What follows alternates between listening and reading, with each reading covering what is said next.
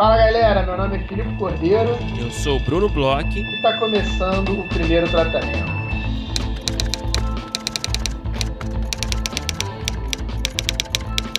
Fala, Brunão! Tudo bem? Olá, Filipe Cordeiro. Tudo bem comigo e com você? Tudo ótimo, Brunão. Sofrendo aqui no calor de São Paulo, mas contente porque agora já passamos os projetos que recebemos, os belos projetos que recebemos na rodada de negócios para os players, né, Bruno? Exatamente, aí muita gente perguntando, o pessoal está ansioso, né, Felipe? Porque é super compreensível, também ficaria é, super ansioso também. Mas é isso, já, né? As inscrições se encerraram e os projetos já foram encaminhados aos players, então saiba que seu projeto neste momento pode estar sendo lido avaliado por um dos players participantes sem colocar nenhuma pressão no seu dia. a gente sabe que já tem player que tá aí vendo, vendo tá, os, todos os projetos, que já falaram, nossa, quanto projeto, tá? É, foram 528 projetos que a gente recebeu, né? Então, tem bastante coisa, bastante material para os players olharem, mas agora é esperar. É esperar e no começo de maio aí aguarde aí novidades sobre os projetos selecionados, certo, Felipe? Exato. E Brunão, vamos fazer aqui uma coisa que a gente não faz há algum tempo já. Eu sei que você separou aí um material interessante para a gente poder bater um papo aqui. Você, como sempre, um excelente estudioso de roteiro, trouxe um artigo que, quando você me falou sobre o que, que era, eu já me animei em conversar. Opa, obrigado, Felipe, pelas palavras. Eu separei aqui um artigo, né, como a gente faz aqui ocasionalmente, a gente pega algum artigo aqui com uma temática sobre roteiro, que serve mais como um ponto de partida, né, para a gente comentar o artigo por alto, falar um pouco também das nossas experiências e misturar um, de tudo um pouco. Eu separei aqui um artigo aqui do Screencraft, que a gente vai colocar no post desse episódio no nosso site. Você pode ir lá para conferir. E esse artigo fala sobre maneiras que você pode usar para conhecer os seus personagens, os personagens do seu roteiro, do universo que você está criando. É um artigo que eu achei, cara, que é muito interessante porque ele dá dicas diferentes, é, que fogem do lugar comum Hum, é, principalmente prim... dicas desse mundo hoje em dia que a gente vive conectado, né? Isso que eu achei interessante. Pois é, a primeira dica, por exemplo, que o artigo fala aqui é fazer testes. E ele diz aqui desses testes de, de internet, por exemplo, do BuzzFeed, né? Desses sites que fazem aqueles testes muito doidos e muito engraçadinhos, ou nem sempre muito engraçadinhos, às vezes meio irritantes. Mas sempre que são interessantes, chamam a atenção. Mas por que não? Ele, ele, ele chama atenção aqui. Por que não fazer esses testes como o seu personagem, né? Responde esses testes falando para o que o seu personagem responderia, né? O que eu achei muito interessante, cara. Eu nunca pensei em fazer isso. É... Não sei se você já pensou, Felipe. Cara, tá aí, Brunão. Nunca tinha pensado nisso. É uma coisa que eu vou passar a fazer. É, hoje em dia tem teste de tudo, né? Outro, outro dia eu recebi um teste com várias perguntas sobre o que, que você acha que tem que ser feito é, em termos de política em várias situações, e aí botava você numa, numa tabela lá, se você é de esquerda liberal, ah, conservador, sim. direito, não sei o que. Então hoje em dia tem e no final é um, Eu não sei como é que saiu o seu resultado, cara, mas quando eu faço, é assim, é uma confusão, assim, e aponta para todos os lados. eu fico até meio, meio é, questionando as minhas opiniões depois desses testes. Cara, eu acho muito engraçado. E é isso que tem, tem uns testes, porque eu acho que o legal desses testes é que eu acho que tem uns que o resultado te devolve talvez um, um, perfilzinho. Mas só o fato de você pensar nas perguntas como um personagem, acho que já é bem interessante, assim, eu tô, tô curioso, eu vou, tipo, vou, eu, eu, vou fazer o primeiro, ver como é que funciona, mas é uma coisa que eu tô curioso, a fim de fazer. É, talvez seja algo que funcione bem até para essa etapa inicial, que você tá conhecendo, tá tentando entender os personagens, você ainda não, não definiu ainda um caminho específico, mas você tá ainda... É legal porque são perguntas que ajudam você a pensar, né? é, no seu personagem. Ele fala que até, né, às vezes são perguntas mais profundas, às vezes são mais superficiais. Eu acho que esses dois tipos de perguntas podem ajudar bastante no seu raciocínio. Sim, mas depois que a gente ler aqui, eu vou te perguntar uma coisa aqui, vou levantar uma provocação. Mas eu vou ver aqui o segundo, que o segundo eu gostei também. O segundo é um pouco mais, vamos dizer assim, é, usual. A gente ouviu alguns roteiristas falando aqui, que ele fala para. Ele diz assim: ah, joga um jogo. É, ele fala para você pensar no dia a dia, em coisas assim, bem é, cotidianas, mundanas do seu personagem. Tipo, parar para pensar o que, que ele estaria fazendo agora, exatamente agora. Ou então o que, que ele pediria num Starbucks, como ele é, é, reagiria se ele estivesse preso no trânsito, é, o que, que ele faria enquanto ele está esperando é, no aeroporto, numa cidade uhum. É, essas coisas assim, bem mundanas, que não necessariamente estão no filme, eu acho, né? E ir respondendo e pensando nas atitudes dele, e pensando como ele agiria, e pensando nesse dia a dia, que pode acabar fazendo com que o personagem se torne mais vivo quando você vai escrever. Então, você sabendo essas coisas, essas, vamos dizer assim, pequenezas diárias, quando você vai escrever, você tem um personagem um pouco mais é, humano, você tem um personagem que você entende melhor é, como é que ele vai agir nas situações talvez mais extraordinárias do seu filme, né? Sim, sim. É, esse, essa é uma estratégia que eu considero aqui talvez uma das mais é, convencionais, digamos assim, é, né? Uma que, a gente, umas que a gente já escutou mais. Eu lembro, por exemplo, uma coisa interessante que acho que o Jorge Furtado falou com a gente, que ele tem muita diferença entre os processos dele.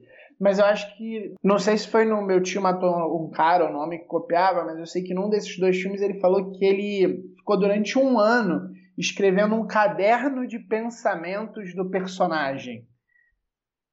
É. Você lembra disso? Cara, lembro vagamente, lembro vagamente. E aí e ele falou assim, foi um dos, dos únicos que eu fiz isso, e eu acho que é uma coisa que caminha um pouco por aí, né? Você tentar calçar os sapatos de um personagem e ir meio que convivendo com ele é, diariamente, sabe?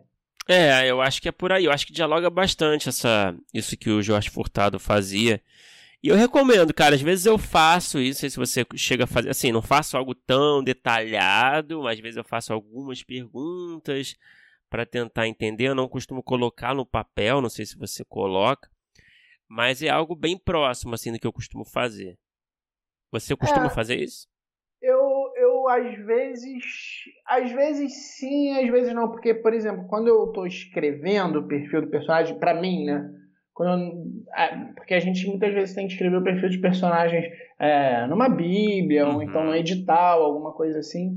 Mas, e aí é uma coisa um pouco mais objetiva. Quando eu estou escrevendo o perfil de personagem para mim, que eu estou mais, mais, envolto nessa loucura, às vezes eu escrevo é, algumas situações que não tem nada a ver com o filme. Então eu estou pensando, é, ele é assim, assim, assado tal. Aí muitas vezes eu, eu, eu penso em pessoas é, que eu conheço ou conheci em algum momento da minha vida que tem certo paralelo com o que o personagem, às vezes são misturas de pessoas, e aí eu coloco assim, sei lá, é, reações, falas, assim, mas nessa coisa que eu estou escrevendo para mim, eu não paro e não tenho, sei lá, uma lista de perguntas, mas eu tenho, às vezes, nos perfis personagens que eu tenho, uma série de reações que nada tem a ver com o plot, vamos uhum, dizer assim, sabe? Uhum.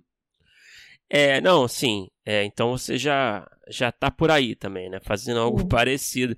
É, eu vou falar aqui de um outro outra sugestão que eu achei muito legal, cara, que é sobre é, rede social.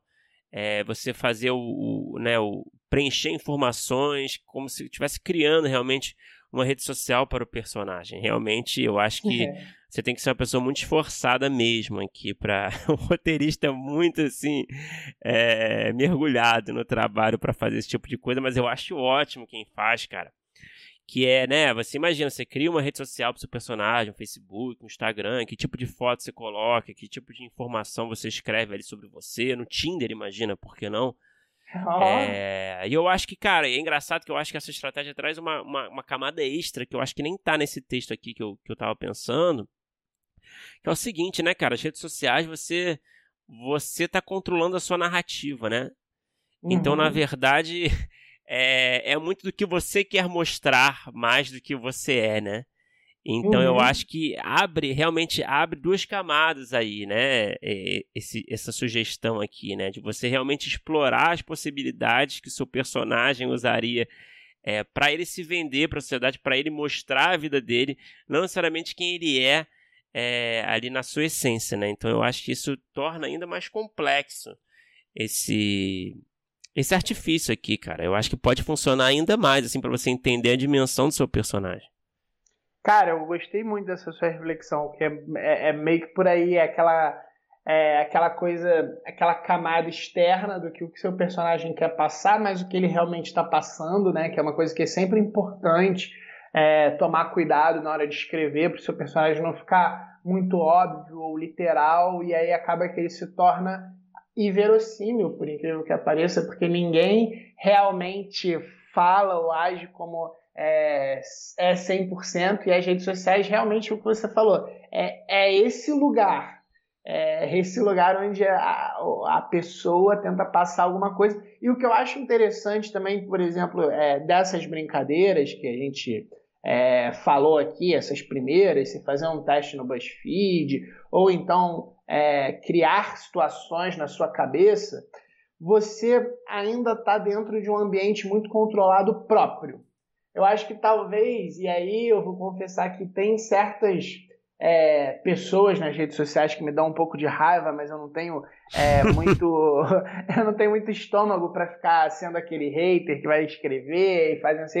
Mas eu já pensei algumas vezes fazer perfis é, para interagir com algumas pessoas e, e, poder mostrar e falar, olha que idiota, e toda hora ficar falando, olha que idiota falando isso. E aí eu fiquei pensando que é uma coisa interessante, porque as poucas vezes que, que eu, muito puto, assim, com alguma merda que alguém tá falando, eu é, fui lá xingar um Rodrigo Constantino da vida, não sei se eu vou cortar isso depois. é, é tem um fator externo que talvez nessas outras não sejam controlados. Que se você está fazendo essa brincadeira com o personagem, de repente você tem uma interação com uma coisa que você não imaginaria. Então a gente estava falando aqui nesse no anterior, ah, como é que ele ficaria no é, tráfico? Se ele estivesse preso no, no trânsito, como é que ele agiria? E você pensa todas as situações, o que, que acontece no trânsito, uhum. tem sei lá, alguém do lado dele. Quando você joga para rede social e aí de repente você interage com outro, vem uma resposta que é uma coisa que você não está pensando de forma alguma. E aí você pode pensar como é que esse teu personagem reagiria a essa situação que você nunca pensou. Então acho que também pode ser uma coisa Olha. interessante que começa também a fugir do seu. É, é uma forma, de certa forma, de você é, fazer um laboratório aberto, né? Testar seu personagem com pessoas que nem sabe que estão testando. Então você, você quer dizer então que você a sua teoria é essa? Desculpa, só para saber se eu entendi direitinho. A sua teoria é que todos aqueles usuários robôs lá do Bolsonaro são perfis criados por roteiristas no processo de construção de personagem? Cara, olha só, acho que a gente pode ter descoberto uma coisa aí. Watergate, né, do do processo de personagem. Eu acho que os roteiristas, pelo menos a maioria dos que eu conheço, não fariam tão mal para a sociedade assim só para fazer um bom personagem, mas quem sabe, né? Brunão, é, seguindo aqui, é, o, a quarta dica que ele, que, ele, que ele tem aqui no artigo é uma dica que a gente já ouviu também diversas vezes aqui no podcast. Ele fala olhe para as estrelas. Uhum. Ele diz que é, para você criar personalidade, é, mesmo que você não acredite, a astrologia, os signos, pode ser uma coisa bem interessante. Se você sabe o, o, a data de nascimento do seu personagem, beleza, você pode fazer ali o mapa dele e tal. Você pode ter até coisas um pouco mais profundas nesse mundo, vamos dizer assim, é, astrológico. É, por exemplo, se ele é um personagem de ar, água, fogo, terra, a gente sabe que tem bastante dessas coisas.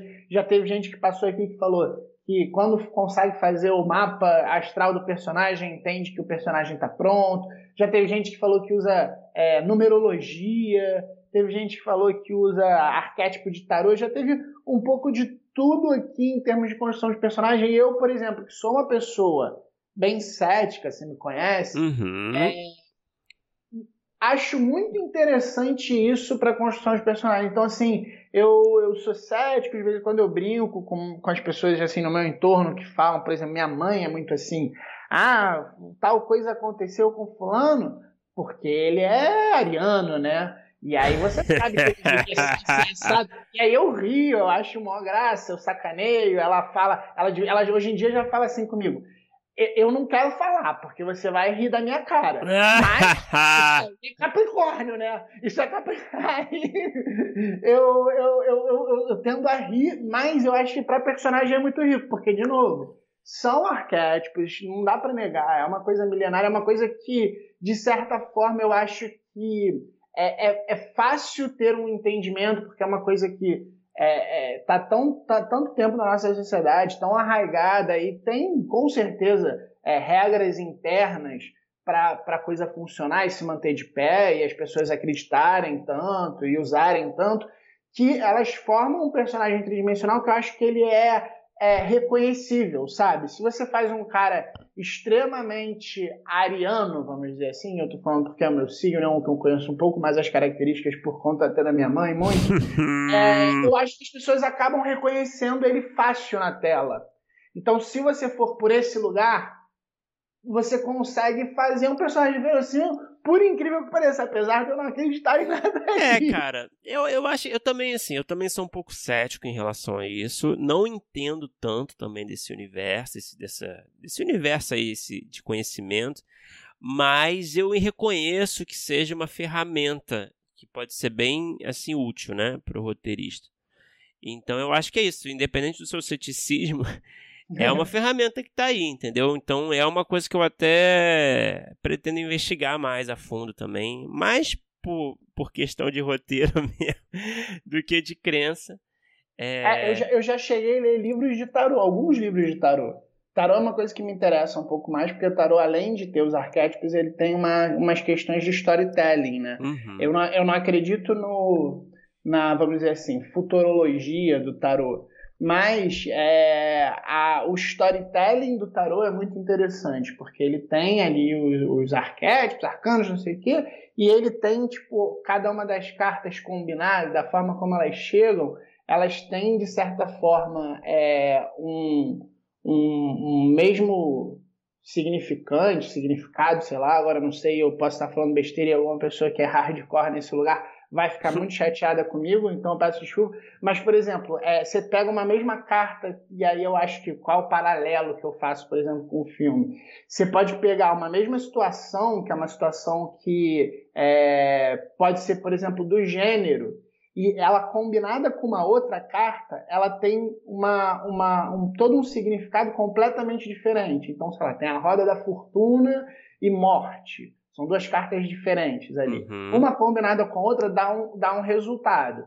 Se você tem, sei lá, a roda da fortuna e o louco, dá um outro resultado. E, e você passou pela roda da fortuna nos dois e é uma coisa completamente diferente que pode ser o significado de um para outro. Então eu acho, eu acho isso de certa forma interessante. Pode parecer um pouco louco, mas é uma coisa que eu já andei estudando bastante até. Mas eu tenho uma pergunta para você, Brunão. Uhum. É, agora, há pouco tempo, que quando você me falou desse, desse é, é, artigo, eu fiquei com, com essa pulga atrás da orelha, já desde o início. Agora, há pouco tempo, eu estava é, escrevendo, num, não, tá desenvolvendo aqui um projeto meu, e aí eu me peguei. É, eu, eu, normalmente tenho um caminho assim que eu penso é, mais ou menos, vamos dizer assim é, um fio de história e os personagens principais desse fio da história mais ou menos no mesmo na mesma na mesma parte assim do primeiro processo assim do bem no inicinho. Eu penso ah é, vem talvez uma situação que eu acho essa situação interessante essa situação já quase sempre vem atrelada a alguém passando essa situação, ou então logo que eu penso a situação, eu já penso assim, é, que tipo de personagem seria interessante para viver esse tipo de situação. É uma coisa que sempre passa na minha cabeça. Aí agora há pouco tempo escrevendo, aí, aí, aí beleza, depois eu volto, quando eu, aí eu, às vezes eu já nem tenho o, o filme todo, a série toda, as situações todas que vão acontecer, mas eu volto pro personagem e aí costumo fazer essa investigação, escrevo perfil, etc. E aí eu tava com um personagem muito bem trabalhado na minha cabeça. Quando eu fui abrir né, um, um, uma escaleta, eu comecei a ver situações ali que eu senti, pô, mas se tivesse uma. Essa situação aqui pede uma característica diferente no personagem. Essa, essa situação seria muito pior se o personagem fosse assim, assim, assado. Aí, com a escaleta praticamente pronta, eu mudei uma coisa muito grande num personagem. Uhum. Eu mudei uma coisa que, assim, muda a personalidade dele inteira, porque durante o filme causaria muito mais dificuldade para ele. E aí, essa é a minha pergunta que eu te faço. Você o que, que você pensa primeiro? É plot, personagem? Porque você conhece o personagem, tem gente que conhece o personagem, tem uma escola aqui. Você sabe o que, que ele pensa desde que nasceu, não sei o quê. Como é que é a sua feitura? Cara, engraçado. É, eu, a gente conversou com alguém recentemente, eu não sei nem se foi ao ar ainda. eu acho que foi com o Armando Praça, que ainda vai ao ar é, nas próximas semanas. Eu, não, eu acho que foi com ele, não sei se você lembra, mas ele falou um pouco disso, de construção de personagem, que ele. Ele disse que, cara, eu posso estar cometendo aqui um equívoco enorme, colocando na boca dele algo que não falou. É, enfim, lá vem um processo. Mas isso que é lindo do podcast. Mas eu acho que ele, eu acho, se não me engano, que ele falou que o, você ficar é, focando tanto assim no, na construção do personagem como um processo separado costuma travar a história, sabe? Uhum. É, e é uma coisa que eu acredito muito também. Ele diz que a história dita muito os personagens, sabe? É, cada um tem uma maneira de pensar, de trabalhar, enfim. Então eu acredito muito assim nesse tipo de pensamento, assim. Eu acho que a história tem que ditar é, o que, que você vai precisar em termos de personagem. Assim. Eu tenho sentido isso muito ultimamente assim nos projetos que eu tenho escrito. É, eu gosto, assim, no começo de pensar mais na história, no que, que eu quero dizer, né, no tema, um pouco na, é, da base, do embrião da estrutura, é, e também ter informações básicas dos protagonistas, enfim, dos dinâmicos, dos demais personagens, assim, ter o, o, o que, que é, qual é a função deles, né? Agora, os detalhes, você ficar realmente mergulhando nessas, nessas complexidades de, de forma independente, a história, eu acho que é uma coisa que não é muito funcional para mim, sabe? Eu uhum. acho que você tem que ter a base, mas você tem que estar tá sujeito a adaptar, você tem que ter essa flexibilidade para ir mudando esses personagens ao longo da história. E é claro, tem que ter uma coerência, né, no final. Mas eu realmente não acredito assim nessa coisa de você fazer assim um puto estudo de personagem assim, separar é, semanas, meses para ficar só nisso e depois trabalhar a história de fato eu acho que não funciona para mim. É, eu acho que no, no fim também, para mim, a história pede mais é, o personagem do que o personagem pede a história. Não sei se. É. Se... não, assim, eu acho que é por aí, cara. Eu, eu tô contigo nessa. Mas agora, Bruno, vamos pro nosso episódio de hoje. A gente conversou com um cara aí que é, tem estrada, tem muita experiência, sabe tudo de sala, é, acompanhou as primeiras salas de roteiro e falou sobre o crescimento aí, né, das salas de roteiro, é, já trabalhou em vários tipos de, de histórias diferentes, animação, para tipo, vários tipos de públicos diferentes, adulto, criança, adolescente, canais, etc. Conta aí, Bruno, com quem que a gente conversou? Filipe, a gente conversou com o Marcos Ferraz, é um cara aí bastante rodado aí no mercado, fez trabalhou aí em séries ali desde o do, do começo mesmo desse, das produções ali de, de TV fechada, né? Escrevendo Modern, escreveu Descolado, escreveu a animação Sítio do Pica-Pau Amarelo, escreveu Irmão do Jorel também, também foi chefe de roteiro do Escola de Gênios, escreveu Joacas, escreveu a novela Gênesis, escreveu o Clube da Anitinha. Enfim, é um cara que circulou bastante aí em sala de roteiro, diversos gêneros, diversos projetos escreve também, escreve, sempre escreveu bastante para o teatro também. Então é um cara aí com um perfil bem completo, cara. E, cara, foi muito legal, cara. A gente, a gente falou bastante de sala de roteiro, sobre as, sobre a, as expectativas, né, dentro de uma sala de roteiro, o que, que ele enxerga ali é, que é interessante para um roteirista nesse ambiente, é, em termos de comportamento, de tudo. E falou um pouco dos bastidores, aí, de vários projetos, enfim eu gostei bastante do nosso papo. Foi demais. Vamos escutar.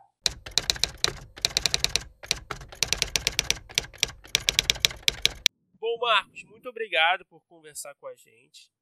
É um prazer tê-lo aqui com a gente aqui no, no, no, programa. Eu queria começar a conversa, cara, é, falando um pouco do seu background. Assim, eu estava dando uma pesquisada assim, no, nos seus trabalhos e no, no seu perfil mesmo. É, e eu vi que você começou do teatro, né? Isso. E, e aí eu queria saber, cara, assim, a gente sabe que são mundos que se parecem um pouco, mas ao mesmo tempo são muito diferentes, né? O teatro e o audiovisual, né? É, você ser autor no teatro não necessariamente é a mesma coisa que você ser roteirista, né? Eu queria saber o que, que você trouxe assim de bagagem assim dessa experiência do teatro é, para o seu, seu trabalho, para sua carreira como roteirista, assim. Então, eu comecei muito cedo, né? Eu comecei com 14 anos em Santos, é, fazendo teatro, mas como ator. E, e, e o teatro foi para mim um lance assim, foi muito bacana porque eu sou dos anos 80, 90, né? Assim, é, fui jovem nos anos 90 e 80. então, assim, ser nerd nessa época era foda, assim. Então, tipo, o teatro foi um lugar que me acolheu, sabe? Assim, me deu. É... Ah, me deu estofo para eu poder criar e, e, ser livre, enfim. E, e eu comecei como ator, né? Mas eu sempre gostava de escrever. Então eu sempre adaptava ali as peças, meio que, enfim, fazia um, um resumo, né? E fui começando por aí. E fui sendo ator, depois fiz Célia Helena, vim para São Paulo, fiz Célia Helena e tal. E, mas sempre com essa vontade de estar por trás, sabe? A, a, a vaidade de estar ali na frente, no, no palco, de estar ali, é, me incomodava um pouco em mim, né? não nos outros. Eu admiro muito assim ator e atriz porque cara, é uma coragem, né? Um, é, é, difícil ser assim um ator, uma atriz de verdade, sabe? Que se, se despe mesmo, sabe? Assim, é muito foda, assim. E mas para além disso, né, tem a vaidade. Para mim a vaidade pegava muito assim para mim. Então eu, eu comecei a escrever e, e o teatro me deu essa primeiramente assim, o que me deu mais mais vantagem foi, a, foi o diálogo. E como eu era ator, eu conseguia trazer uma embocadura ali pro, pro roteiro que, que geralmente as pessoas não tinham, assim, né? Era um roteiro mais duro, um diálogo mais duro, e eu fui trazendo isso para para a sala de roteiro, enfim, mais tarde, quando eu comecei a fazer é, TV mesmo, né? Porque foi meio assim, eu comecei a TV, eu comecei a escrever para teatro em 2001. E aí em 2006, 2007 eu comecei a escrever para TV. Então foi um período também, não foi muito longo assim que eu fiquei só no teatro, sabe? Você pegou o começo, né, dessas séries, né? Tipo, ali o Modern, né? Os primeiros projetos ali é, de TV fechada, né? É, a gente brinca que era as, as, a sala de roteiro era na caverna com, com pintura rupestre, né? Mas assim, é, é, é, a primeira geração né, de TV a cabo, assim. Claro que de série tem a galera de antes ali, né? O Euclides Marinho, enfim, a, até o, o Doc Comparato, Agnaldo Silva ali, que fizeram ali na Globo, né? Em TV aberta mais séries e seriados. Mas esse momento agora da TV, assim, né, de série e tal, a gente foi ali os primeiros mesmo. Que foi isso, foi o Descolados, o Modern, tudo ali 2007, 2008, sabe? E ainda era muito assim, a gente não sabia também direito, né? A gente meio que falou, ah, vamos copiar os caras lá dos Estados Unidos. Com muita menos de grana, né? É. Estrutura nenhuma, né? Essas séries ali no, de TV fechada no começo ali, né, cara, era uma tristeza o orçamento, né? Exatamente. É. Fazia isso assim, de falar assim, cara, como que faz? Vamos fazer a sala? Tá, como que faz lá? ah, é sala de roteiro, não é igual novela aqui. Porque a gente não tinha essa referência também, né? A gente só tinha essa referência de novela. E aí a gente falou, meu, vamos fazer como que faz? Vamos fazer igual os caras. E aí a gente fazia a sala de roteiro e foi aprendendo, né? O Rodrigo Castilho era um cara muito bom, assim, de, de comandar a sala e tal. E ele que, que meio que ele e o Danese, né, que colocaram, que implementaram isso aqui. Então vou aproveitar que você falou sobre esses primórdios aí que o Bruno trouxe tão bem. E eu queria saber o que, que você nota é, de diferença hoje em dia em relação a isso. A gente está falando ali de 2006, 2007, né, que você falou. E hoje em dia, em 2021, a gente encontrou uma cara de sala de roteiro à brasileira a gente ainda imita, mas a gente é, imita de uma outra forma, vamos dizer assim. É, como é que o, que, que você notou de, sei lá, de diferenças, se é que tem alguma diferença? Cara, eu acho que tem sim, né? Hoje a gente tem muito mais diversidade, assim, no sentido de, de processo de trabalho mesmo, né? É, porque era isso, quando a gente viu aquilo, a gente pensou, bom, é desse jeito que tem que ser feito. E depois, é, com o passar do tempo, a gente viu que também existem outras formas de se fazer né, uma sala ou de se desenvolver um projeto. Né? É, não precisam estar ali os, os, cinco roteiristas juntos todos os dias, né, é, nos dois períodos. É, ou, sei lá, um autor pode desenvolver todo o começo da, da série e só chamar os roteiristas para escrever o, o, roteiro de fato. É, eu acho que hoje em dia a gente tem mais essa, essa liberdade, que eu acho bacana, porque também, assim, cada um gosta de trabalhar de um jeito, né?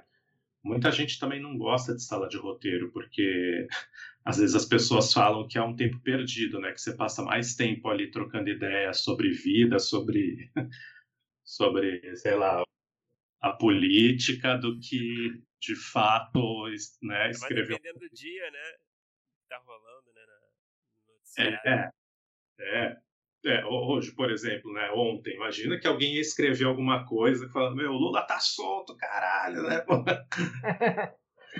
Realmente, ontem e hoje, para quando o episódio for no ar, ontem o Lula acabou de se tornar elegível e hoje o Moro está sendo julgado. Não tem como trabalhar.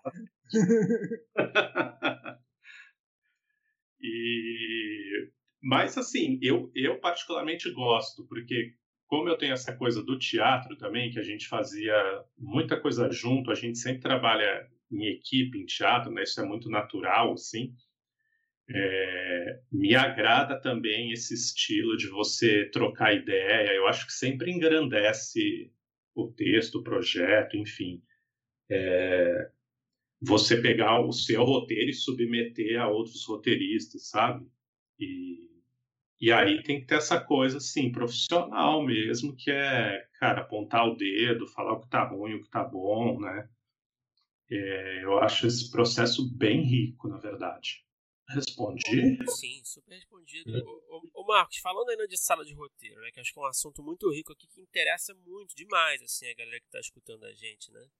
É, você, na sua visão ali, a partir da sua experiência, tanto como roteirista, tanto como roteirista-chefe, né, de diversos projetos, é, você acredita que o roteirista dentro de uma sala, para funcionar bem, ele precisa ser bom em tudo? Ou ele pode ser um especialista, um cara que entende mais, por exemplo, de, mais de diálogo, né? O forte dele é diálogo, o forte da pessoa é escaleta, por exemplo. Como é que você enxerga isso? Ou você acha que todo mundo tem que ter um bom domínio ali de todas as etapas? Então, eu acho que hoje em dia a gente não precisa mais disso, assim. Eu acho que antigamente era meio tudo misturado, tudo junto e misturado. Vamos aí fazer, né? É, hoje eu acho que a gente já tem essa, essa capacidade, essa estrutura de, de ter essa divisão, assim. É, e compor uma sala de roteiro também é esse talento, né? É, você precisa casar personalidades que se dão bem, uh, apesar de serem opostas, né? Porque engrandecem e enriquece o processo, Uh... Trabalho de RH, né? Oi? É um trabalho de RH, né? É, é. é, porque assim, nem sempre dá certo, né, também, assim. E, e, e, também é legal chamar outras pessoas que você não conhece, né? Porque senão também você fica chamando só as pessoas que você conhece e fica aquela panela, né? Aquela coisa, né? É, ao mesmo tempo, eu entendo quem chama só quem conhece, porque também é arriscado, né? Você colocar pessoas que você não conhece e isso é, envolve grana né, da produtora e do projeto, enfim. É, mas eu, eu opto por chamar assim algumas pessoas que eu não conheço também para me trazer coisas novas, né? E eu acho assim que sim, é, se eu tenho uma série, sei lá, de tribunal, é muito interessante ter um advogado na sala, sabe? Um roteirista que seja advogado.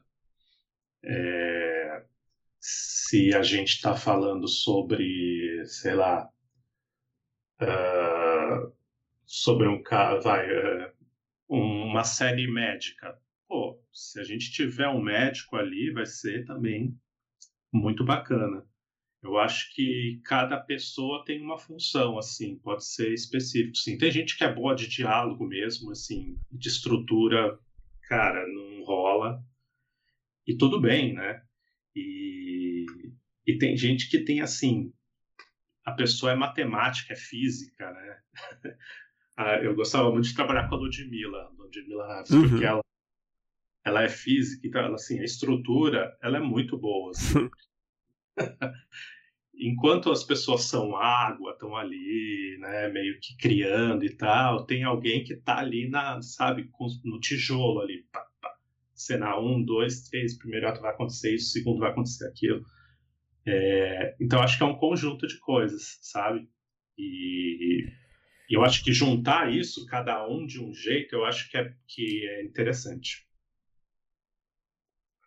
Ô, Marcos, então eu vou aproveitar. A gente tem um grupo de, de apoiadores que mandam perguntas, é, que a gente avisa né, com quem a gente vai conversar antes, que mandam perguntas. E eu queria saber, e é uma coisa que eu queria saber também, eu vou até adaptar um pouco aqui a primeira parte da pergunta, do Carlos Oliveira. Ele pergunta quais são as diferenças nos processos das salas de roteiro que você participa, tanto as de live action quanto as de animação. E aí eu vou extrapolar um pouco aqui a pergunta.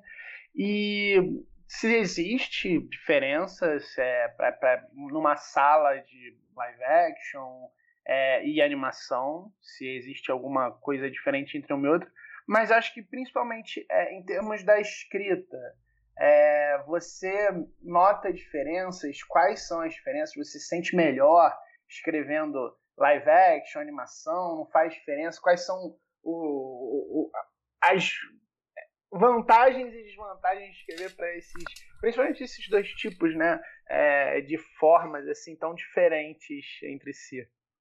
Sei. É, não, no processo não tem diferença. É, é a mesma coisa, assim. Uh, é a mesma coisa.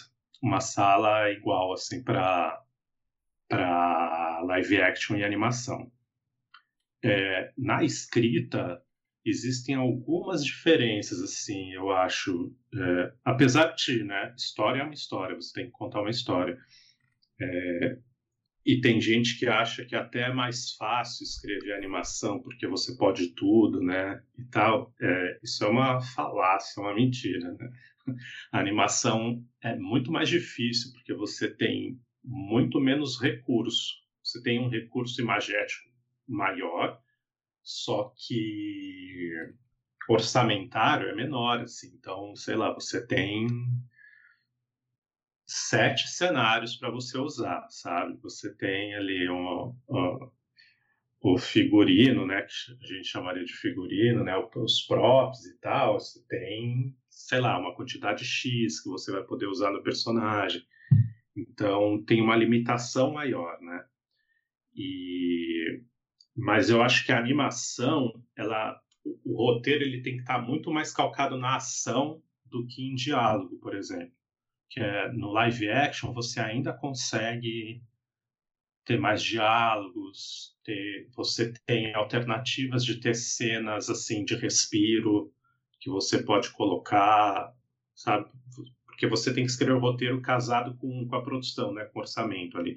Então, sei lá, você tem 300 mil para gastar por episódio.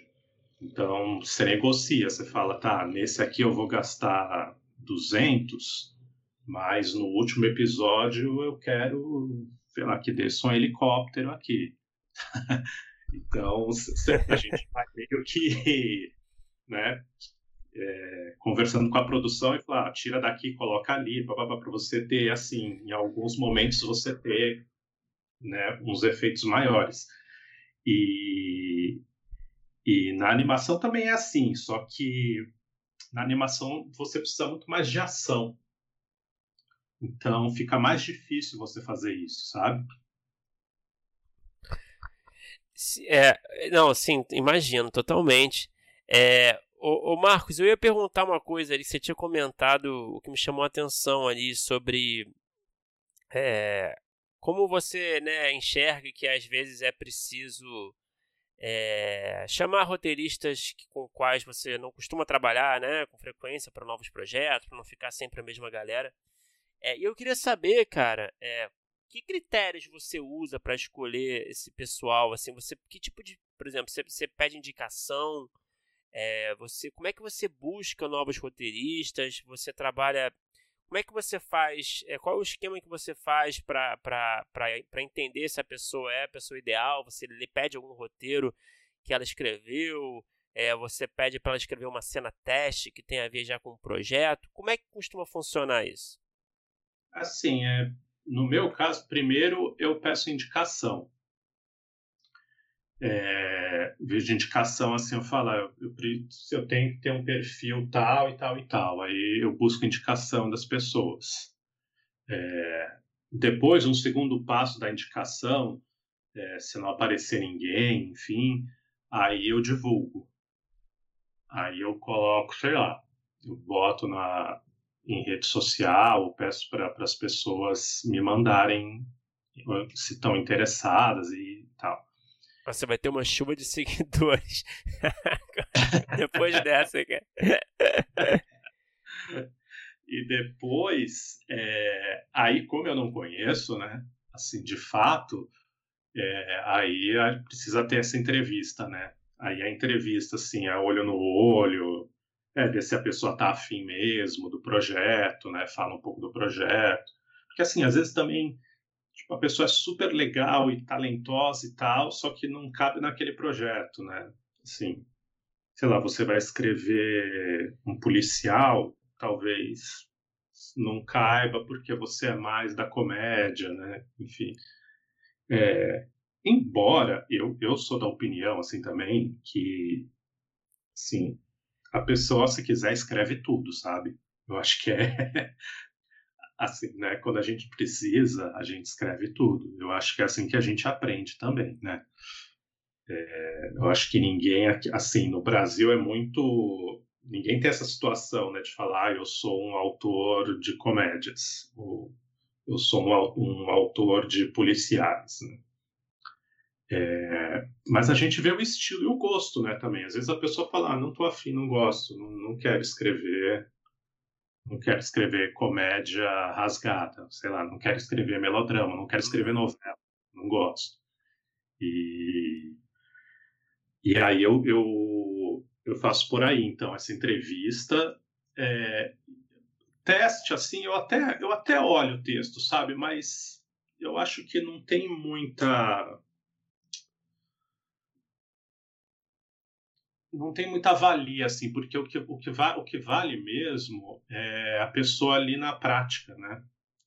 Assim, você mostrar um texto, puta, é até legal e tal, você vê o estilo da pessoa e tudo, mas pode não funcionar na sala, né? Pode não funcionar com as outras pessoas. Então, isso é meio assim, escolheu, e aí vamos ver o que acontece, sabe? É, sei lá, a gente passa um mês, passa, né? Vai. Aí vai indo. Tem, tem gente que pega mais rápido, tem gente que demora para pegar, e mais pega, e aí você fala, bom, beleza, eu seguro um pouco a onda, mas também a pessoa né, vai chegar. Calma, né? É. Isso a produtora dá, dá essa também, quando a produtora dá essa, essa margem né, para gente, né? Porque às vezes é isso, é, ó, tem que fazer, sei lá, o projeto tem três meses, toca aí, e aí, aí não tem tempo, sabe? Uhum. E o Marcos, você falou nessa sua resposta aí sobre é, essa coisa de você acha que as pessoas podem escrever tudo, tem coisa que não gosta. É, e você? Você é um cara que já escreveu um pouco de tudo. É, eu acho que, que, um pouco de tudo mesmo, assim, é, para todo tipo de faixa etária, como falaram aí, live action, desenho animado, novela, série. Tem o que, que você mais gosta? Tem alguma coisa que você não gosta tanto? Hoje em dia já não escreve mais tanto? É, onde é que você se encontra aí se você pudesse escolher tudo que você quisesse escrever? É, eu gosto, eu gosto muito de comédia, é, gosto de ficção científica, é, melodrama eu gosto também. Uh, eu acho assim que policial, embora eu goste, eu sou meio burro. assim, então, eu sou o cara que fala assim, mas peraí, o que, que aconteceu, sabe? Ele não estava com eles? É.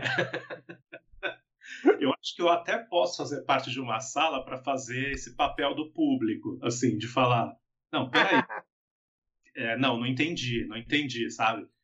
Então, é, essas séries investigativas, assim, eu sou. Eu demoro. Eu demoro, eu não sei se eu tenho capacidade, sabe? Mas eu gostaria de fazer para isso, para ser o. Fazer o papel do público, fazer o papel. Não, isso aqui tá muito difícil, gente. Ninguém vai entender isso aqui. é. E você tem uma parte favorita, assim, você falou muito de gênero, né? É, você tem uma parte, uma etapa favorita do processo, assim, que você é, sente mais prazer fazendo? É o diálogo? É a parte de estrutura? É, que, que você, que, que você me diz sobre isso? Cara, quando acaba. quando cai na conta. Quando acaba, dá um prazer, cara. Assim... É, eu sou dessa turma assim que eu escrevo sofrendo, sabe? Que eu, eu só fico bem quando acaba, assim, você fala, ufa, acabei, entreguei. Mas, assim, tirando a brincadeira, eu gosto bastante dessa parte de, da criação, é,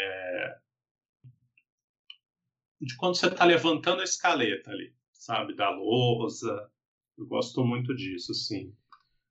É, além da criação, obviamente, né, que é o mais prazeroso, que é quando a ideia vem e tal, e, e a gente escreve. Mas dentro do processo de desenvolvimento, assim, o que eu mais gosto é, é quando a gente está levantando o episódio, sabe? Uhum. É, você falou que gosta de escrever humor, e eu, eu, eu, eu, sinto, pelo menos, o Bruno, até aqui no podcast, é um cara que é mais do humor. É, eu sinto que precisa, eu, pelo menos eu sinto que precisa muito é, de outras pessoas lendo, talvez ler em voz alta, talvez seja o, o gênero que eu acho que a sala seja talvez uma das mais importantes de todas. É, eu queria saber como é que é o seu processo de, de escrever humor, de escrever piada, se você testa bastante, é, se você pega situações do dia a dia e aí também indo para os seus trabalhos tem vários tipos diferentes de humor que, que você já escreveu também para vários tipos de idade diferentes. Eu até tenho curiosidade para saber, assim, por exemplo, até trabalhar humor para crianças, tem muita diferença, tipo, sei lá, Irmão do Jorel, que é uma coisa que tem um humor bem específico. É, como é que é escrever nesse gênero que você gosta? Então, pra, é diferente, né? Para criança a gente tem que ter é, é um cuidado mesmo, né? E é um. Não é a coisa de ser é, um cuidado babaca e tal, mas é, você precisa entregar ali para a criança um, uma obra, né, um produto seguro, né, para que ela possa assistir sem os pais. É, uma, é um princípio assim que eu tenho. Você precisa, se não tiver ninguém ali com a criança, ela pode assistir aquilo e entender e, e... e ninguém vai precisar educar ali na hora. Não, isso que você ouviu, tá, tem que é. explicar ali, fazer um disclaimer. É isso, é que na, a gente não pode colocar, a gente não pode deixar que ela corra perigo em nenhum momento, nem assim nesse sentido de passar alguma ideia é, preconceituosa ou racista ou o que for, assim, tem que ser um, né, um, um roteiro seguro para criança, seguro nesse sentido, né? Então é, é um desafio maior assim para você fazer graça ali, né? E tem as especificidades, né? Fazer graça para o irmão do Jorel é diferente de você fazer graça para um outro público ali, para a school, por exemplo, né? Que tem mais a ver com, com a família, com pai, mãe, e aí é mais físico também, né? Com é, necessidades fisiológicas ou com, é, com é, formas geométricas. É, é, outra, tem outra outra questão.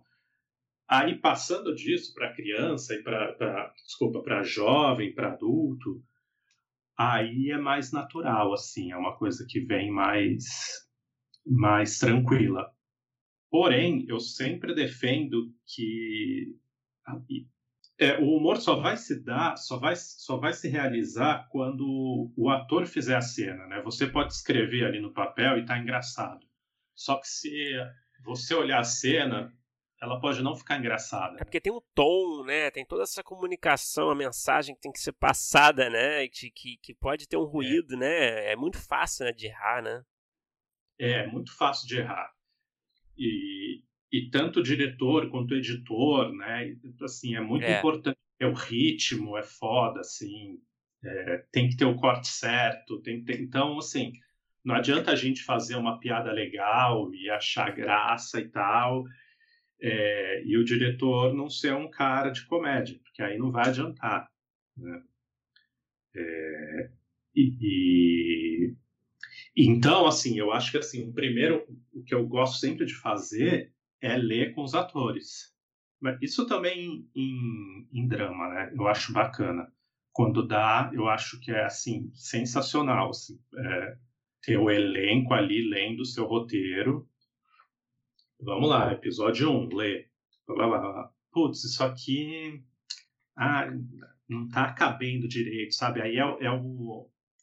Você está aprimorando. O roteiro já está pronto, né? Não vai mudar a estrutura, nada, mas ali você vê a embocadura do ator, você vê o jeito, né? Você vê e fala assim, putz, isso aqui, essa, essa não vai funcionar, porque a gente estava imaginando outro ator mesmo, e agora é o outro com outro estilo.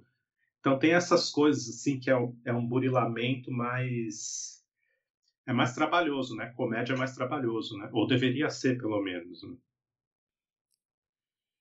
Ô Marcos, é, ainda falando de sala de roteiro, a gente teve uma conversa recente aqui com a Mirna Nogueira, não sei se você já trabalhou com ela, que foi bem interessante assim que a gente perguntou para ela é, o que não fazer em uma sala de roteiro, né?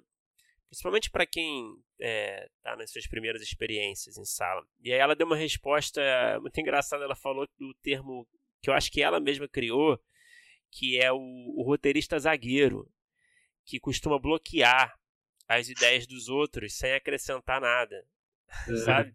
E eu queria ouvir de você, assim, tem algum arquétipo dessa sala de roteiro, assim, de comportamento, do que não se deve fazer é, dentro de uma sala?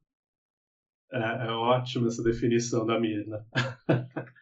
é, mas eu acho que é isso mesmo, é porque assim, o a sala de roteiro é muito brainstorm, né? Então é aquela coisa, você tem uma ideia e essa ideia dura na sua cabeça uns três segundos. Se você não falar, você vai perder. Então, assim, fale, né? Fale e assim, pode ser uma ideia bosta, uma ideia merda, mas é aquilo que a gente sempre fala: dessa ideia merda vai vir um, uma ideia boa, sabe? É, então, realmente, quando tem aquela pessoa ali que fica travando, que fica. Ah, não, mas isso aqui é não sei o que. A história não anda. às vezes você precisa assim abrir mão de, de uma coerência ali muito cabeçona para a história andar, sabe?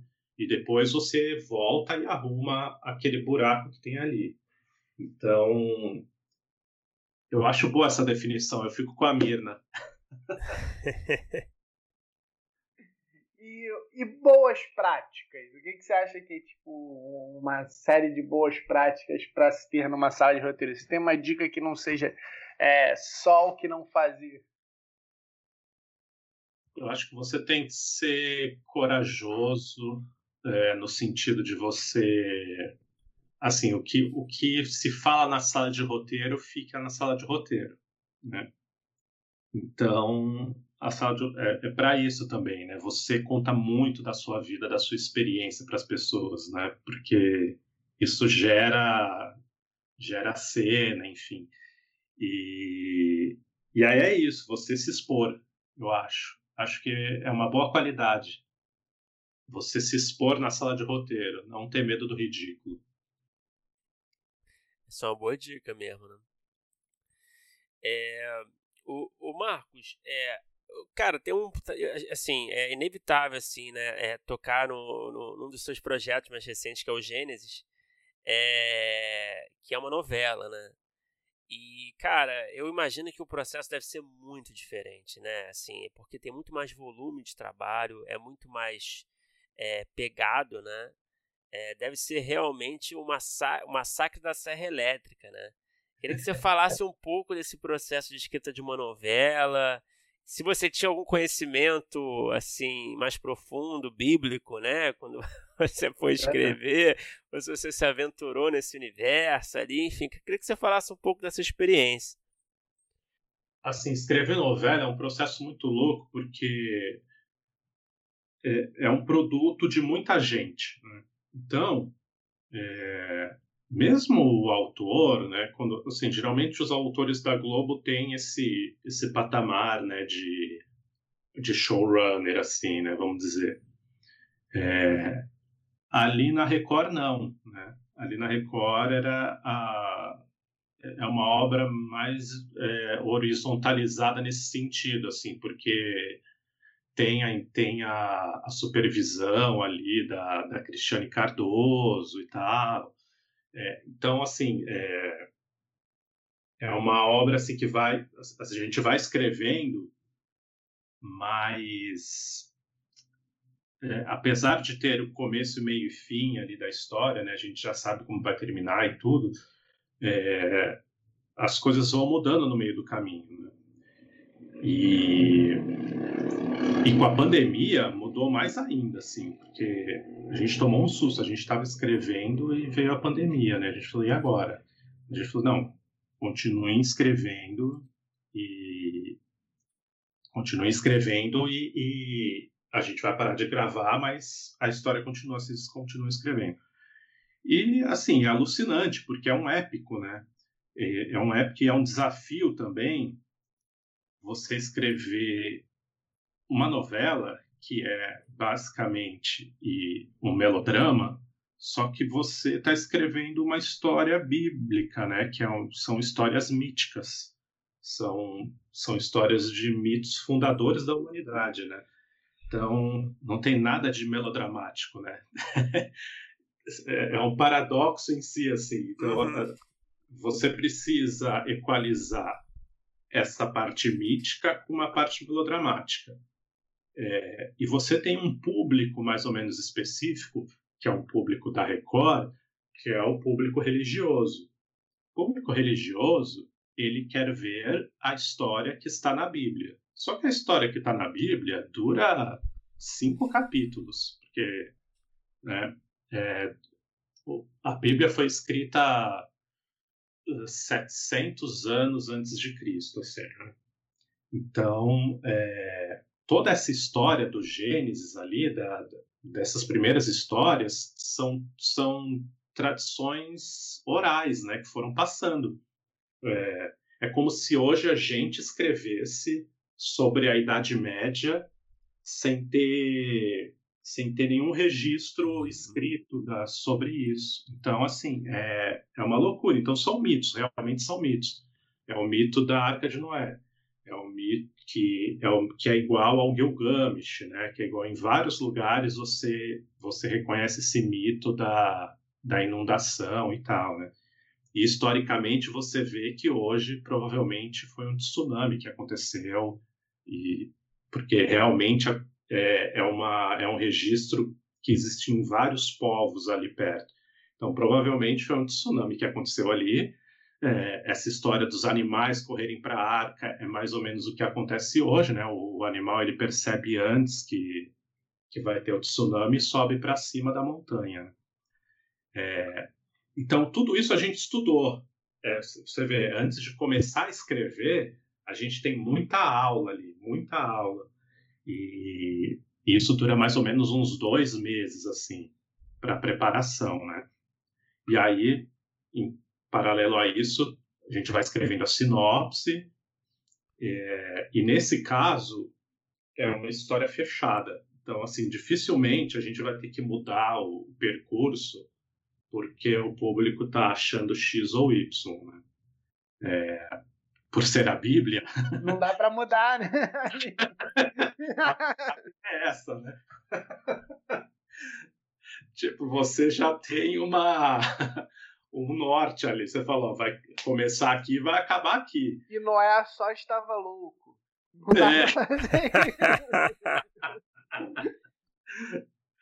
Agora, tem coisas engraçadíssimas, né? Assim, porque dramaturgicamente tem muita falha né, na Bíblia. E, e aí é, tem assim, tem Deus ex machina literalmente, né? Você fala assim, cara, como assim? Tipo, o cara acordou e sonhou com isso e agora ele vai fundar uma religião nova.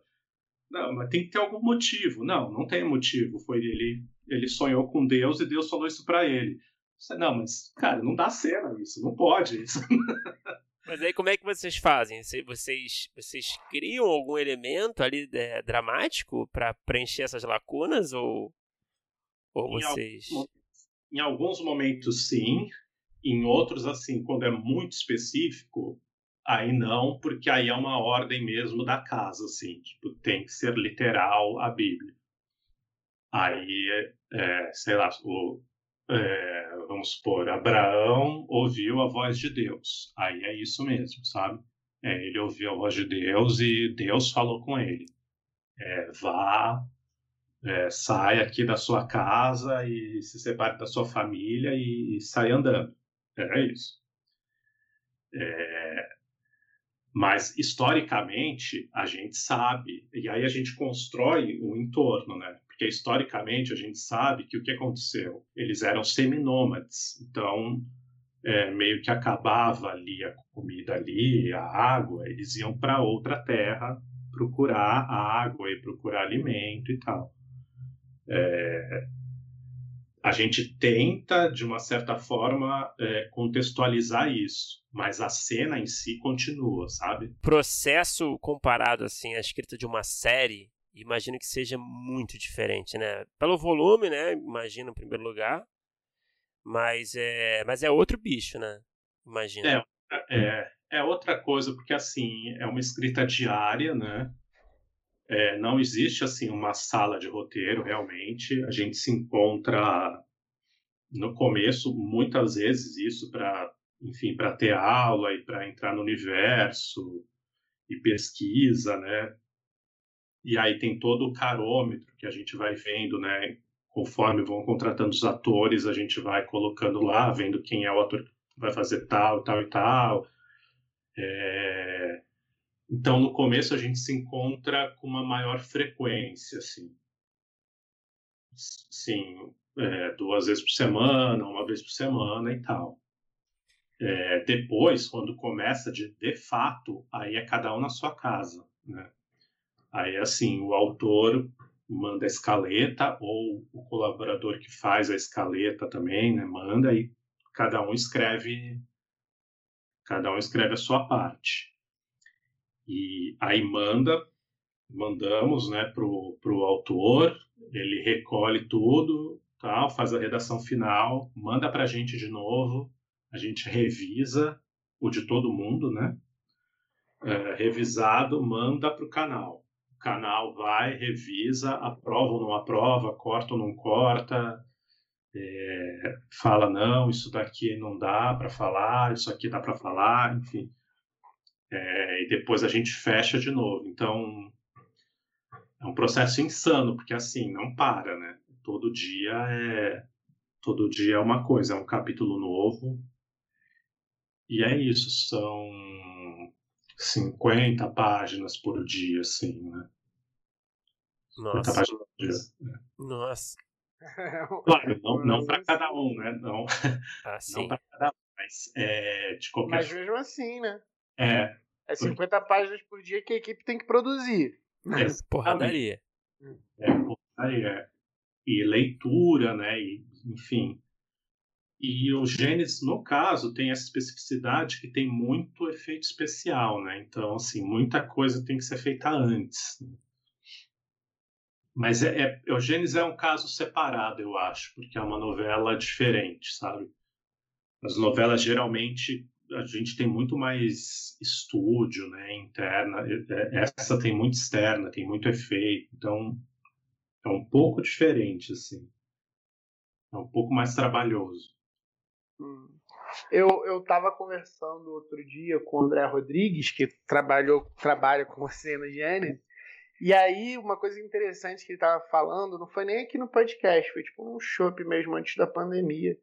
É, como ele acha que tem pouca, e aí a Record começou mais com isso, mas exploração das histórias bíblicas aqui, porque ele fala que tipo, é, é, é um- uma coisa que viaja bem, porque é conhecida no mundo inteiro, Existem várias formas de contar diferentes. A gente vê, por exemplo, Hollywood explorando muito mais. Tem desde, sei lá, Mãe do Aronofsky até aquele Noé com o Russell Crowe e, e como ele acha que a gente é, e aí, de novo, a Record começou a achar esse filão aí, fez várias coisas, inclusive, que fizeram um mega sucesso, Dez Mandamentos e tal. E como se demorou, se até fora da Record se investe pouco nesse tipo de história, né? É, as pessoas têm um pouco de preconceito, né? É, e entendo a razão do preconceito e tal, mas eu acho que se a gente é, se concentrar na história em si, são histórias muito ricas, né? É, é, é isso que eu falei, são mitos fundantes assim da humanidade. Então, Pois é, ele fala muito nisso, assim, são, são pô, é, é muita história ali que, e que é muito fácil de se relacionar, tá muito no, no subconsciente é, e, e tem muita história, né? muita história, e são histórias assim pesadíssimas assim, é, de, de sangue, de incesto, sabe, de morte, de guerra, é, de tribos. É, tem, tem Game of Thrones ali, sabe? Umas coisas que você fala, cara, dá pra fazer tanta coisa, né? É, realmente, eu concordo também, assim, é um, é um gênero que eu, eu acho, pelo preconceito, assim, é pouco explorado aqui, assim. É, ô Marcos, o que, que você sugere assim de dica para para novos roteiristas, pessoal que está tentando furar a bolha, né, digamos assim, conseguir é, oportunidades? É, o que, que você recomenda é, de caminho, né? Claro que cada um tem um caminho, mas o que, que você pode dar de dica? Ainda mais nesse momento, né? Tão momento que a gente está sem eventos presenciais também, né? Para poder fazer aquele networking que muita gente, os roteiristas geralmente não gostam de fazer. Talvez estejam até mais aliviados. mas ao mesmo tempo é um, é um obstáculo nesse momento, né? É uma. Deixa de ser, né? Um, um caminho, enfim. O que, que você indica aí nesse momento atual para de dica? Cara, eu acho que é o networking ainda, sabia? É o mais eficaz, assim. Porque além né, de todas essas coisas né, básicas, que é tipo, você ler e você fazer curso, porque aí você conhece mais gente e tal. Além de todas essas coisas, eu acho que você conversar com as pessoas, eu acho que é, é, é o mais produtivo, sabe? Você tomar um café, enfim, agora não está podendo, mas até, eu acho que é até mais fácil, né? marcar virtual, Zoom, né? marcar uma conversa virtual, trocar ideia. É, é claro que as coisas não são imediatas, né? Essas coisas não acontecem assim, tipo, ah, você conversou, vai lá e chama para trabalhar, mas é, são coisas que vão sendo plantadas, né? E, e apresentar um projeto, fazer uma coisa pequena, talvez, isso eu acho importante também. Começar sempre com uma coisa pequena. Você faz, ah, eu tenho aqui um curta, posso te mostrar? Tá, sabe? Eu acho que é um, é um caminho também. Porque, às vezes, assim, pô, eu não, eu não vou chegar né, com um projeto de 30 milhões, ninguém vai me dar esse dinheiro, né, para eu fazer.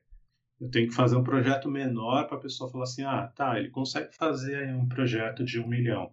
Então, no próximo, a gente pode dar 5 milhões para ele. Aí faz o de 5 milhões. Fala. Né? A não ser que você seja já um puta gênio. Scorsese. Um ET, né? Aí, beleza, aí cai por terra tudo que eu falei. Se você é uma pessoa normal, um mortal, assim, eu acho que é meio por aí, sabe? E trocando ideia com as pessoas, se apresentando, metendo a cara, às vezes sendo chato mesmo, sabe? Insistente. Acho que é por aí. É, tem que tomar cuidado na fronteira, né? Do, do, do, do insistente com o mala, né? É... Eu acho que é, é, é, um perigo, né? Eu não sei. É uma coisa que, assim, enfim, é um cuidado que o roteirista tem que tomar, né? Eu acho. É, mas se você é bom e se você tem. Se você é bom, você tem um trabalho bom, você tem essa certeza, assim, essa, sabe, esse objetivo, eu acho difícil você virar um cara malo, assim, sabe? Porque. Porque aí não é o cara sem noção que tá lá, tipo, é, enchendo o saco, sabe? É um, você tem ali um propósito, você tem um trabalho, você tem um, você tem por que estar tá ali, sabe? Insistindo para mostrar o seu trabalho, porque você sabe que, é, que o lance é bom. Mas eu concordo contigo, é uma linha tênue, assim, né? É... Mas a gente não pode ter medo também. Se a gente ficar. Uhum. Melhor ser chato do que, do que você ficar na sua casa depois reclamando que você, né? É. Não, não mostrar para ninguém. Seja chato. Acho que é por aí. é que ainda tem isso do Essa roteiro é que não mostra o texto, né? Que fica. É, é. É, é, isso é outra coisa assim que eu também acho assim. No começo a gente tem muito medo, né, de mostrar, né, de falar assim, ah, vão roubar minha ideia e tal. Cara, registra a ideia, registra o texto e mostra. E, assim, quem quiser roubar, vai roubar. É, é foda isso, mas. é, e também você faz outra de se roubarem, entendeu? Que é meio assim, né? Sei lá, você vai falar assim, ah, puta, essa ideia era minha, que tá lá na novela das oito. Você fala, não, cara, é uma ideia que estava aí no ar e que alguém pegou e foi, né? Sei que seja uma coisa muito explícita, obviamente, né? Você foi lá, mostrou seu projeto, a pessoa pegou seu projeto e, e fez. Aí não, né? Mas é, ideias, né? As pessoas têm muitas ideias, assim. E, e geralmente a gente não tem que ter medo de mostrar, de falar. Acho que é muito mais a lógica de agora do compartilhamento do que a lógica antiga, que era uma lógica de de você não mostrar ou de você ter o conhecimento só para você, sabe? Acho que quanto mais você falar, quanto mais você publicar, quanto mais você se mostrar, mais aquela ideia é sua, sabe? Ah, com certeza. Marcos, a gente a gente está se encaminhando aqui para o final da conversa e a gente tem um bloco final. A gente faz as mesmas perguntas para todo mundo que passa por aqui, tá bom?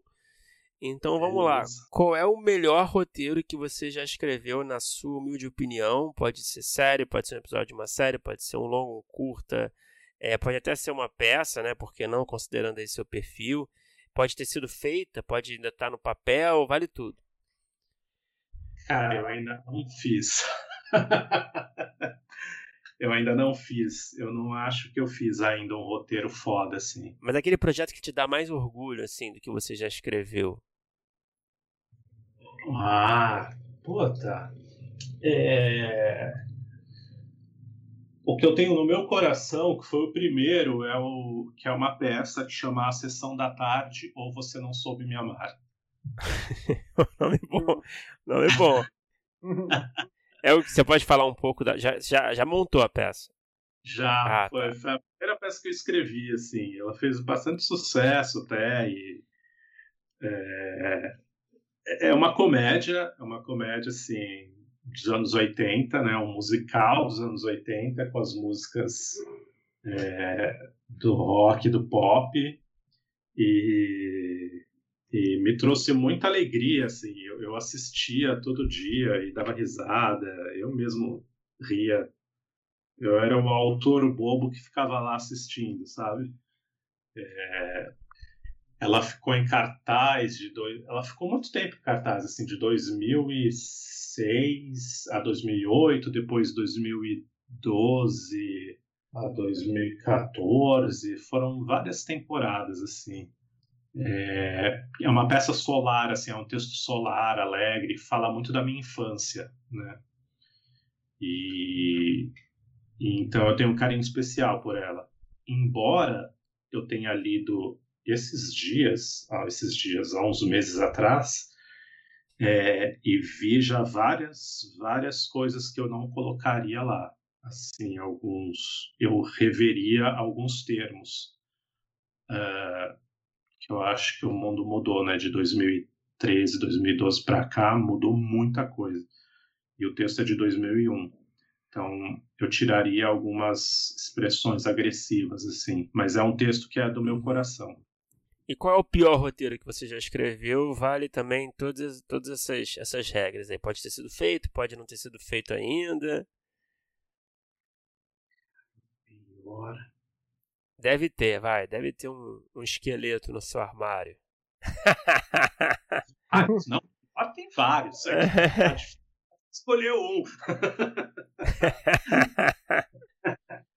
Quanto tempo vocês têm, né? Clássica. Né? É, pior tem muitos. Tem muitos. Cara, não, não, ó, não é pior também, mas é uma história boa, assim, porque também é uma outra peça, chama Revolução Urbana. É, era uma peça e tinha a participação do Antônio Abujanra. E o Antônio Abujanra leu o texto, tal, adorou, né? E falou assim: vai ser um fracasso. Dito e feito. Peça foi um fracasso, ficou dois meses em cartaz, todo mundo brigou, não ia público, foi uma bosta. Agora vamos ver se dá uma facilitada para você. O que, que você assistiu, nacional, estrangeiro, em qualquer formato, filme, série, é, novela, que assim que acabou você pensou, putz, eu queria ter escrito isso? Oh, caralho. Mad Men é a minha preferida, assim. Mad Men Falei, puta, eu queria ter escrito. É fenomenal, né? O Morning Show, eu acho assim, é foda. É, de novela, uh, Avenida Brasil. É, tem um filme bem antigo, chama Sociedade dos Poetas Mortos. É um uhum, clássico. recente aquilo também mexeu muito comigo. Assim, eu falei assim, ah, cara, eu acho que eu quero fazer isso, eu quero escrever, sabe? É. Boa resposta. É engraçado que esse filme nunca foi citado aqui né, nas respostas, né, Felipe? Se eu não me engano. É, eu acho que, que temos uma novidade. É, é engraçado, né? Que realmente é uma boa lembrança. Ele é um filme comercial, né? Assim, e, e meio adolescente. É, ele é meio subestimado, né? Assim, né? Sim, totalmente. É, e, e, Marcos, para terminar, qual é o roteiro que você tem escrito? É, qual é o projeto, a ideia que você tem desenvolvido que você nunca conseguiu realizar, mas que está ali no topo da sua listinha ali, que o projeto assim, pelo qual você tem uma grande paixão. Existe esse projeto? Eu sei que não precisa falar muito, tá? É, assim, é, pode falar em linhas gerais. É, qual seria esse projeto, seja de TV, de cinema, de teatro? Eu posso falar, porque, assim, se alguém realizar também vai ser legal. é, é, que eu quero, assim, que eu já venho pesquisando há muito tempo, que eu gostaria muito de fazer, mas eu também não sei se já é um, já é um, tá meio na contramão da tendência, assim, é, é de fazer a vida do do. Ah, esqueci o nome dele, cara. O Tomásio Busqueta. Do Tomásio Busqueta, que é um, é um mafioso que ele é italiano e ele viveu aqui no Brasil na época da, da ditadura, né? E nos anos 80, ele foi pego ali bem nos anos 80 e tal, aqui no Brasil ele foi pego, ele era o chefão da máfia italiana. E, e eu queria fazer esse projeto, que é uma coisa meio Itália, Brasil, sabe, Estados Unidos, assim, e tem esse fundo dos anos 70 e dos anos 80 aqui no Brasil, assim, é, de, de, uma polícia bem, bem carrasca, assim, e, enfim, que torturou ele e tal, e ele também é um assassino brutal e tal. É, é uma puta história, assim, ele é um chefão, né, ele foi um chefão da máfia, assim, é, é para o Corleone ficar com inveja, assim. E só que tá meio na contramão, né? Porque já veio toda essa onda, né, de Pablo Escobar e tal, blá, blá, blá. agora acho que deu uma uma arrefecida, assim, uma baixada na bola, né, de fazer séries criminosas. Mas máfia é um negócio que não que vai continuar sempre, né, cara? O apetite por é. máfia, eu acho que é. Mas é um cara, é um cara muito interessante, assim. Depois ele fez várias plásticas e mudou e tal, e, e conviveu com a sociedade aqui, sabe, carioca, com a galera toda conhecida e tal. Casou com uma brasileira, né? Tudo. É, e ele é, ele é esse cara aí, um chefão da máfia, assim. E tem esse período. Ah, não, e Estou esquecendo o principal, obviamente, né? Foi ele que detonou toda essa a primeira delação premiada, conhecida como delação premiada. Foi aquele caso que ele que detonou, que delatou a máfia inteira, né? Ah. E, e depois ele teve que viver, tipo, na clandestinidade, porque senão ele ia morrer. Pô, esse projeto é bom, hein? Pô, mega história, hein? É. é projeto mega... bom, pô. Tomara que aconteça. É, vamos ver. Muito potencial. Mas, pô, Marcos, obrigado por conversar com a gente, cara. Muito obrigado. Foi muito legal.